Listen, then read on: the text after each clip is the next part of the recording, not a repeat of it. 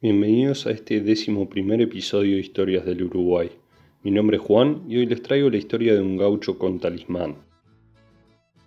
Antes de comenzar con esta breve pero muy peculiar historia, te invito a marcar como favorito a Historias del Uruguay en la plataforma en la que estés escuchando el podcast en este momento, así podés estar al tanto de cuando estén disponibles los próximos episodios. Ahora sí, comenzamos. Este hecho aconteció a fines del 1800 en una estancia del departamento de Artigas, a orillas del río Uruguay, y fue presenciado por un paisano que transmitió el relato, quien era en su momento un peón de dicho establecimiento, el cual se llamó durante mucho tiempo la estancia vieja. El capataz de dicha estancia se apellidaba Morales, y dicen que era hijo de estas tierras, aunque un poco de sangre europea también corría por sus venas. Morales era muy trabajador y también algo pendenciero y muy supersticioso. Este hombre de campo tenía un payé que estimaba mucho. Este amuleto había sido de un muy buen amigo suyo que escapando de la policía junto con él terminó en Paraguay.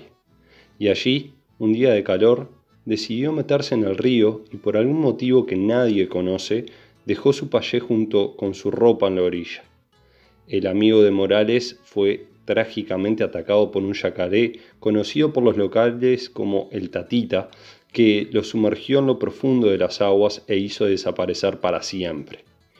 Morales, luego de perder a su amigo, decidió colgar en su cuello el payé, confirmando el poder de protección que tenía el amuleto o de vulnerabilidad al que se enfrentaba si no lo usaba un escocés de apellido Macpherson compró la estancia vieja en Montevideo y se trasladó hacia el norte del país para tomar posesión de la misma. Con el paso del tiempo, el escocés entabló una buena relación con Morales.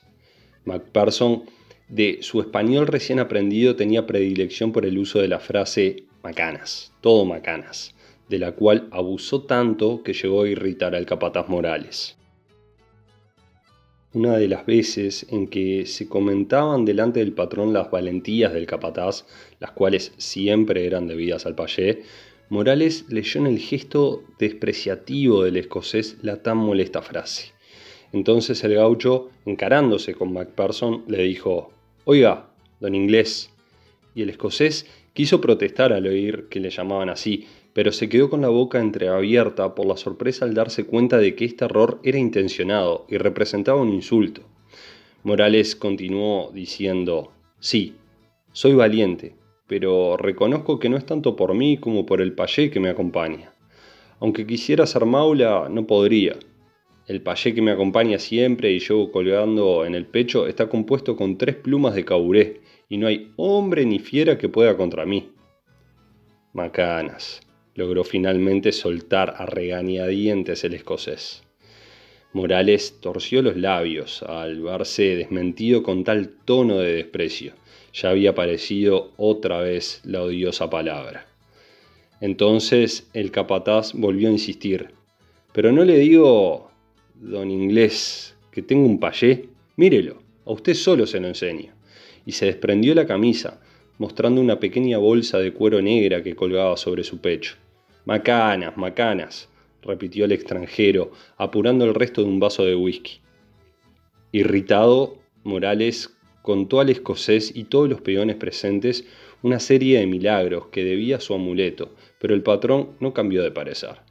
Por lo tanto, el capataz, ya molesto con la actitud del escocés, le dijo, Oiga, don Macpherson, vamos a hacer una prueba y dicho esto, sacó de entre su vestimenta una pistola de dos caños y se la ofreció al extranjero, quien la tomó sin saber lo que hacía.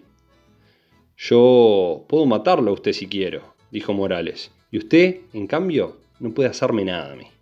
Pero no abusaré, porque lo aprecio y porque es mi patrón. Prefiero que se convenza por sus propios ojos. Tire, tire acá mismo. Morales se desprendió con violencia la camisa haciendo saltar todos los botones y se señaló el pecho, adornado tan solo por la prodigiosa bolsita. Macpherson, a pesar de estar algo borracho luego de varios whiskies, reconoció que la proposición era absurda. Aquel paisano se había vuelto loco y arrastrado por la soberbia hasta parecía burlarse de él. ¿Tiene miedo de tirar? Don Inglés. Hace bien, porque la bala rebotará sobre mi pecho y puede herirlo usted. Colóquese por allí, de manera que no lo alcance. El patrón, como si no entendiese esta recomendación y con cara de tomar el asunto esta vez en serio, apuntó directo al pecho del capataz, quien estaba poseído por su fe en el amuleto y esforzándose por mantener el equilibrio, le advirtió, mirá que te tiro, déjate de macanas que te tiro, tirá, gringo del demonio, para que puedas convencerte. Te digo que tengo un payé. Mirá que hago fuego, volvió a repetir el escocés con voz rasposa. El respeto entre ambos ya se había perdido completamente, y ahora se miraban desafiantes, como lo harían dos eternos enemigos. Y entonces, golpeándose el pecho, Morales volvió a provocar a su patrón al grito de Tirá de una vez, descreído, hereje, vos no sos escocés, vos sos un... Y el capataz no pudo terminar la frase, porque Macpherson apretó el gatillo y una nube de humo se extendió ante los ojos de todos los presentes. Cuando éste se disipó, el cuerpo de Morales se hallaba tieso y tendido a los pies del patrón, con los brazos abiertos, el pecho destrozado y una dura sonrisa de arrogante confianza en su payé, la cual sería el último de sus gestos en este mundo. Dice la historia que a Morales lo enterraron allí cerca. Los peones colocaron una cruz de hierro en su memoria, la cual fue conocida en el pago como la Cruz de Plumas de Caure. Y hasta acá el episodio número 11 de Historias del Uruguay. Espero te haya gustado. Recordá que si querés hacerme llegar un comentario me podés contactar en mi página de Facebook. Y también, si te gustó este episodio, te invito a escuchar los anteriores y ayudarme compartiéndolo con tus conocidos. Te deseo una muy buena semana y no dudes en hacerme llegar tus comentarios.